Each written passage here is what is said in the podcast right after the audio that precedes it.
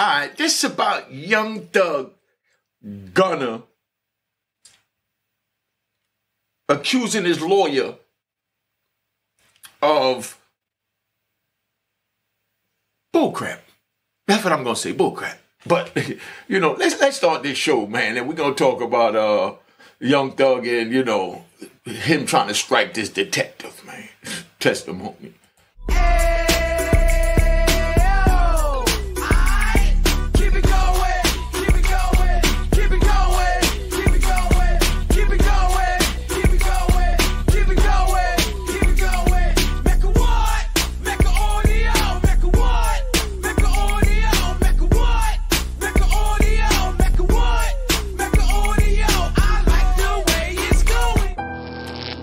Mac Audio, man. I'm here. I'm gonna tell you about Young Thug and Gunna, man. All types of stuff is going on. I got to give you all my opinion on this from a street point of view because few of my people been watching YouTube and mad people been calling me because I do answer my number on the screen 917-680-9091. You know, if you don't get an answer, leave a text. You know, I'll call you back. Peoples know I call back because all I got is my word. Now, Gunna accuse his lawyer and the DA of tricking him. Listen to this. Gunna is paying his lawyer anywhere for a RICO case from 500 to a million dollars, maybe more. That's the low end. So that means that that lawyer is working for him. So Mr. Gunna, he can't trick you because he's under the Bar Association of the United States and he'll lose his license, you know? So what he did to you wasn't tricking you. Let me explain to you how this go. You know, Mr. Gunna. No disrespect and to my, you know, subscribers out here and, you know, newcomers, make sure y'all subscribe, watch it. This the way this thing works. Your lawyer gives you a flat fee. He said, I want X amount of dollars, and if I go to trial, I want X amount of dollars, and he tell you straight up how much he want. You know what I mean? And you give him the money. And nine times out of ten, he's gonna give you a price that's going to cover everything because he got to look over everything. He got to pay private investigator to go investigate this witness that might be, you know, left Georgia and he's in Detroit or might left Georgia and now he's in California, might left California, now he's in England. So he's going to come to Mr. Gunna and say, I had to take money out that, you know, million dollars you gave me to send five different prosecutors to track down five different witnesses. I had to put them in five different hotels, pay for five different air t- uh, airfare, had to pay for five different rental cars, you know what I mean? And I had to pay for five different meals three times a day. So that'll be $50,000. And that's how they eat the money out. So now when they give you a flat fee, Mr. Gunna, you know, let me teach you this for next time because it seems like you want to have it next time. But I'm trying to tell you don't go down that road. I ain't got nothing negative to say about you. I'm just schooling you and my people's watching. Now, what you should have did is once you give this lawyer a, a, a retainer and he tell you what he want, his job is to close the case and keep that retainer. It's not his job to send witnesses here there. I'm gonna tell y'all this. My man, Young Thug, when he come out, his pockets is going to be significantly lower, even though he's still getting his mechanical royalties and his BMI royalties. But all that is going to go to the lawyer because the lawyer is going to hit him with the same thing I just told you that they would hit Gunna with because it's all in the same kit and caboodle. That's how lawyers work. The best field for us to get into is medical and legal. you know what I mean? Dude's always gonna get in trouble. Dude's always gonna try and find a reason to sue. You're always gonna need a lawyer. You know, lawyers sue and get fifty billion dollars and get one third of that. you know what I mean? Just so you understand, one third of fifty billion. You know, one one third of a of a hundred billion. You, you know what I mean? Come on, that's three. That's thirty billion dollars for one case. So what I'm saying to you is to get back on point, because you know. Eh, I like to ride. I like to ride. What I'm saying is the lawyer gets paid regardless if you go to trial or you plead guilty. So it's in your best interest to try and get off the case, whether you go to trial or plead guilty. That's why you gave him that high retainer that covered trial and expenses that I just mentioned before. Period. Let's get that right. But it's in the lawyer's best interest to close the case. close the case means, let me put it in what they call layman's term, you know, per Latin, you know. Now, close the case means to get a plea, you know, in nigger terms, you know what I mean? To get a plea. So now, the lawyer is, is paid a million dollars. You know what I mean? To go to trial or just settle this case and, you know, get me off this situation or give me something I can live with. So he's going to try and make a deal to give you what you have to live with. So he don't have to pay all those expenses out to other people and he can keep it in his pocket. If he could, as you said, Mr. Gunna, trick you with the DA. Now let me get on the DA. Let me get on Mr. Gunna and the DA. Mr. Gunna, you know, man, I, you see one of my one of my shut the f up shirts around there, homie. You know what I mean? The one I had on earlier, something. You know, Mr. Gunna, contact me and I will get you a shut the f up shirt, and I'll even throw in a shut the f up hat. Because you should have, don't even worry about it, big homie. Because you should have never sat down with the devil. I mean, the prosecutor. You know what I mean? The devil, I mean, the prosecutor is trying to take your life, liberty, freedom from you. So, what business do you have sitting down with them? This for all the youngins that think that you want to run the street. I'm telling you, don't run the streets because this is what goes with it. And this is how they drain you. You run the streets and you make millions of dollars, and then you get picked up on a bogus case, and now you're paying a lawyer all this money, court costs, and then they might even find you. You better believe, Mr. Uh, Young Thug will be getting a hefty fine. So whether he has it or not, whatever money he makes in the future, he's got to make a deal to pay that back. Cause that's how they work. You work for them when you run the streets.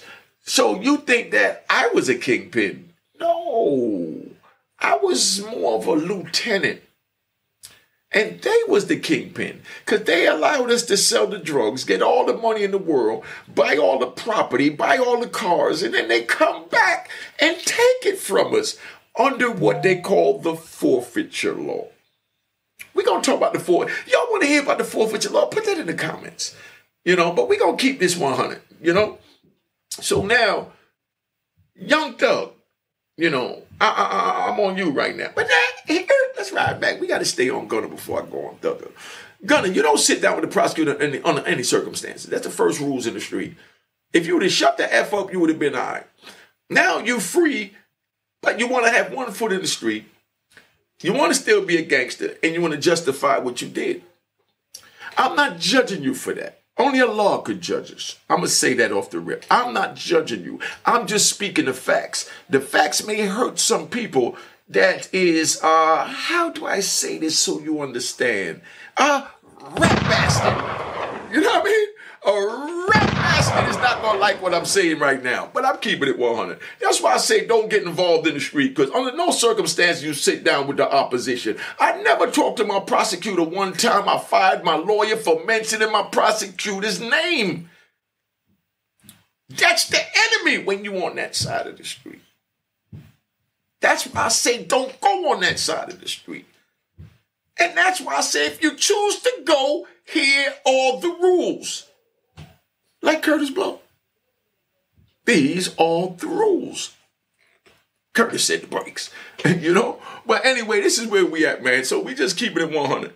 Gunna, you shouldn't have sat down to prosecute in no circumstances. Y'all young dudes out there thinking you tough, you doing this and that. When the prosecutor try and call you to come out the unit, to come talk to them, you're in the county jail, even though you're lonely, you're tired of beating your joint, you're tired of crying on the phone. You, you, you, know, you're tired of eating your zoom zooms and wham wham. You're tired of playing pinochle, spades, casino, blackjack, whatever you're doing. Don't leave that unit to talk to the devil. I mean the prosecutor.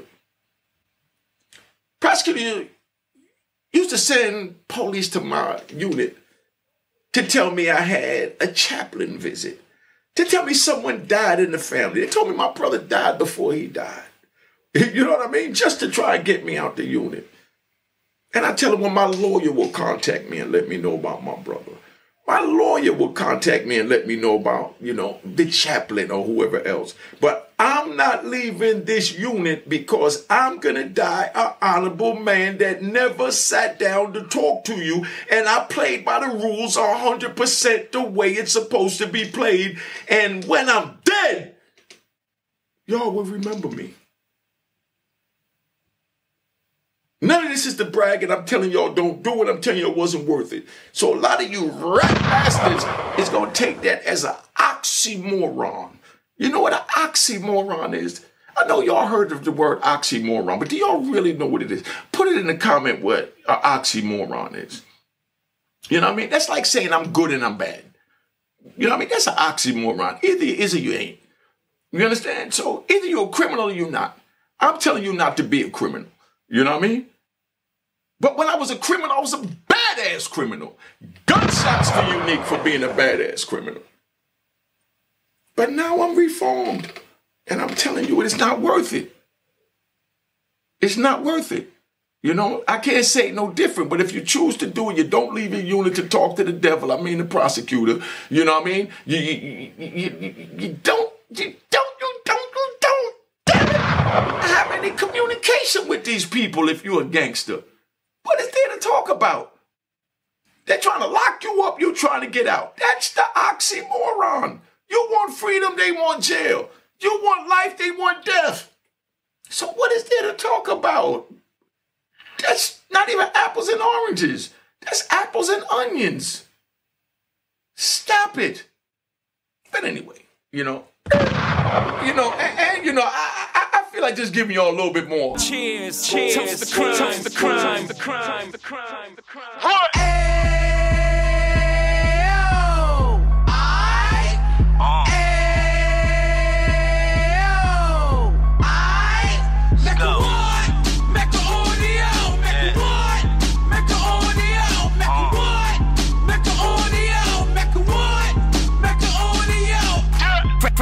Out the can of 26. Yeah. He back on the strip, uh-huh. getting back in the mix. Yeah. What he mentions a gift. Trust. You stand up ten toes down, and I suggest you pay attention to this. Real. Take a little gully posse and put it in Harlem. Uh. He cut from the bottom, Back. came up from the bottom. Back. Drop the book, you should go and get it. An Instagram page and a YouTube, you could go and visit. Yeah. Then you could consider yourself LinkedIn. Real. Sit front row and get Jews from a kingpin. Uh. How he went through it, so you ain't gotta go do it. Uh-huh. To not pay attention would be stupid. Talking about a man that probably put your grandfather on. Probably the reason that him and your grams got along. A man that generated millions on the block, did his oh. time, never squilling to the cops, make an audio. Get